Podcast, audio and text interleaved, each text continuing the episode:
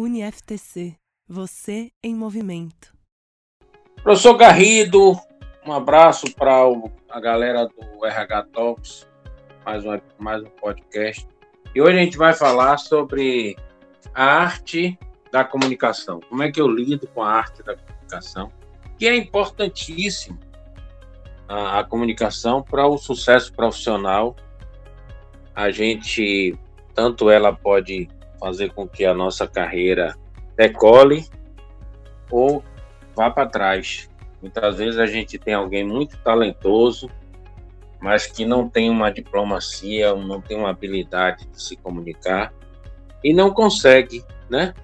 É, vendas, né? Vendas, tudo é venda, né? A gente vende uma ideia, a gente vende é, um produto, um serviço, no sentido amplo, vida e trabalho, até na conquista amorosa, você está um pouco vendendo para a pessoa que você é uma boa opção amorosa, um bom companheiro.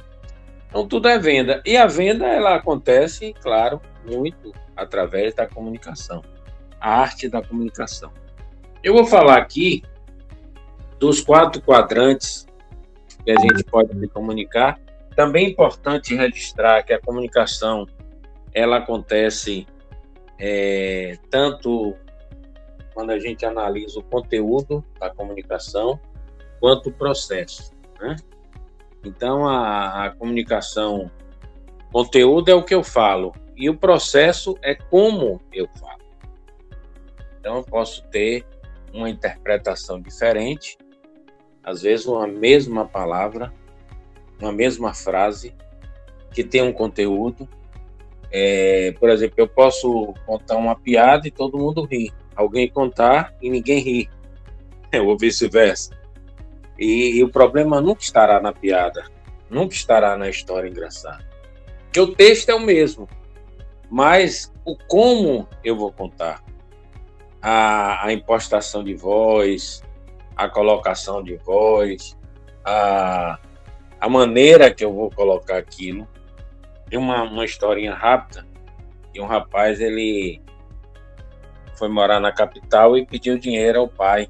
Mandou um telegrama para o pai pedindo uma ajuda financeira. E o pai, não analfabeto, realidade triste né, em nosso país, o que, é que ele fazia quando recebia algo que ele precisaria ler? Ele ia na feira, a gente sabe que no interior tudo acontece no dia da feira, e aí ele procurava alguém lá para fazer a leitura. Aí vem um rapaz de má vontade, as pessoas que não gostam de servir, ele, ô oh, moço, eu sou analfabeto, dá para o senhor ler aqui, recebi. Aí ele lá, é de seu filho. Aí ele leu naquela má vontade, ele deve ter pensado esse chato, ele me importunar aqui o ocupado. Antes não fizesse, mas fez o favor de má vontade. E aí leu. É... Papai, mande dinheiro. Ele disse, agora eu não mando. Não vou mandar, porque isso não é maneira de falar com o pai. Voltou, falou com a mãe, e o filho falou de pedir dinheiro arrogante e tal, e não mandou dinheiro. O filho achando que o problema era tinha sido extraviado o telegrama, mandou outro. Aí a mesma história, ele vai na feira. Quando ele chega na feira, tem uma freirinha, irmã de caridade. Ele, ô oh, freirinha, dá para ler aqui, eu sou analfabeto. A freira, como se nasceu aquilo, falou: Papai, mande dinheiro. Ele disse: Agora eu mando. Pediu com a educação, eu mando.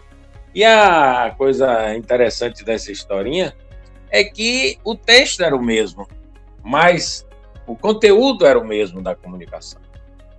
Mas a forma que um falou e que o outro falou é que deu é, margem a interpretações diferentes de um mesmo texto. Então, isso é uma coisa importante para a gente entender na comunicação. A outra coisa importante é que a comunicação ela se processa. Ela pode ter dois aspectos a serem analisados, eu vou analisar aqui, que é a veracidade da comunicação, algo que é verdadeiro, e a intenção da comunicação. A comunicação ela, ela é uma expressão de uma intenção, de uma intenção de uma emoção que eu estou sentindo. E pode ser emoção raiva, como o rapaz leu, né, com raiva, pode ser amorosa, pode ser uma intenção protetora. Então a comunicação ela vai andar é, de acordo com a veracidade e a intenção. E aí você tem quatro estilos de comunicação.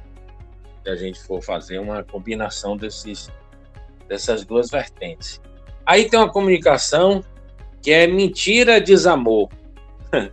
Eu estou com raiva de alguém, eu não estou. Eu estou querendo atingir alguém a comunicação pode sim ser uma arma poderosa. E eu estou querendo atingir alguém e eu falo uma mentira sobre essa pessoa e falo com essa pessoa. Normalmente essa comunicação ela tem um poder bélico menor, porque eu sei que aquilo não é verdade e eu vou me importar pouco, talvez chateado, o cara inventando mentira e tal, mas não, não me pegou. Aí tem a mentira amor. Então é uma comunicação de baixa veracidade, mas no sentido de manipular, de enganar, e eu preciso entender por que isso, né? Porque a pessoa está falando algo que eu não mereço.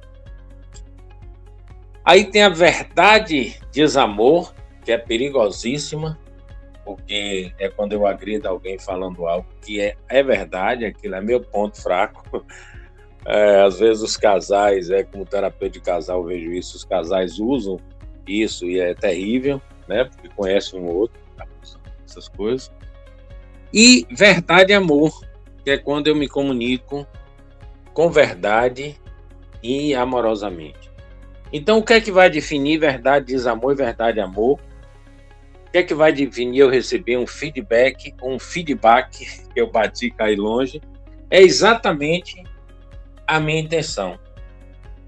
Eu dizer algo que é verdade na hora errada e no lugar errado.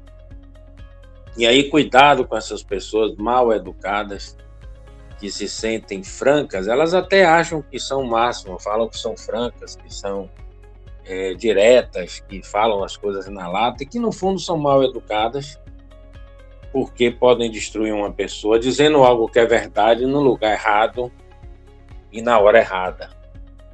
E, e, e tem uma máxima em, quando a gente fala de comunicação é que assim, elogio em público. Vai elogiar alguém, coloca para todo mundo ouvir, espalha isso. Faz bem. Vai criticar alguém, chama no canto e fala em particular. Como minha avó dizia, quem tem vergonha não mete vergonha no outro. É muito feio, é ridículo. Às vezes uma pessoa arrogante, até que tem um cargo maior, e se a pessoa tem um cargo maior, fica mais feio ainda e às vezes uma pessoa que tem um papel importantíssimo, mas simples na sociedade, é um porteiro, é um garçom, e você então vai tratar de arrogante, arrogantemente na frente de outras pessoas, achando que está bonito está feio, você está fazendo um papelão. Porque a boa comunicação, ela passa, ela precede a, a algo que vem primeiro, que é a, a boa educação. Tá? Então, Fiquem atentos a isso, caprichem, caprichem muito na comunicação, porque através, de, através disso vocês serão cada vez mais é, profissionais melhores e mais bem-sucedidos. UniFTC, você em movimento.